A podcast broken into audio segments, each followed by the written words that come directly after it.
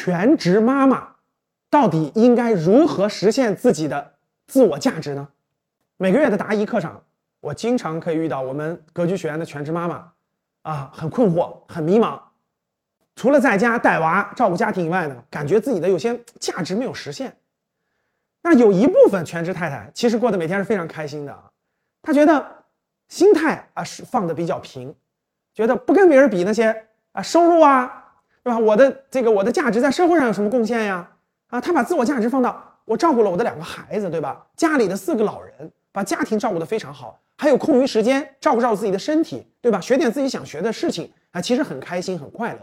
其实这是一种非常好的一种就是心态啊，一种价值观。那还是有些妈妈呢，她觉得，哎呀，我把时间精力都投在家庭身上了，对吧？照顾孩子身上了，老人身上了，我觉得没有参与社会分工，没有在社会上体现自己的价值，就觉得很有缺憾啊，觉得没有体现出价值。这其实是很正常的，跟每个人的成长环境、成长背景跟他的价值观有关，跟他价值观有关。所以这就归到给价值观上的这个问题上了。那像这种。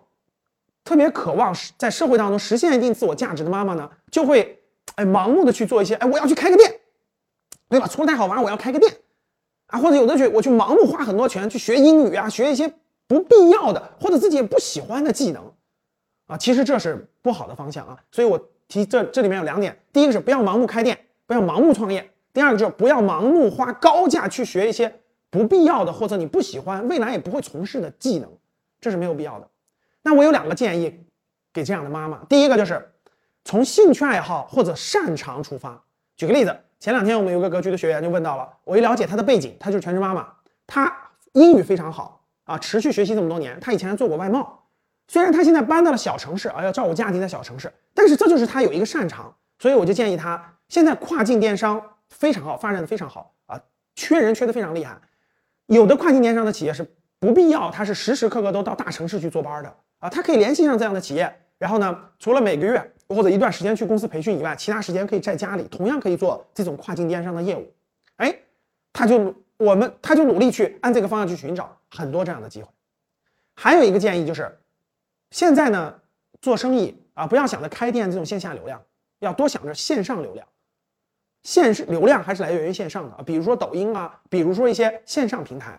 比如再给大家举个案例，前两天也是一个全职妈妈啊。她呢，这个这个很想实现一些自我价值啊，但是不知道该去做什么。那我结合她生活的环境啊，她有个很好的小院儿啊，她家里有个很好的在农村有小院儿啊，她过去做设计出身的，所以她把这个小院儿设计的非常漂亮啊，非常漂亮，是城市人都很羡慕的那种。我说你就结合这个小院去拍短视频，拍短视频，然后发的抖音啊，发的快手啊等等这样的平台上，然后呢就会有粉丝，有粉丝以后你可以给他们推荐一些，比如说设计方案啊，比如说一些小院里适合的产品啊。都都是可以的，所以说全职妈妈实现自己的价值，也是要跟自己的兴趣或擅长结合，或者跟外部的趋势结合。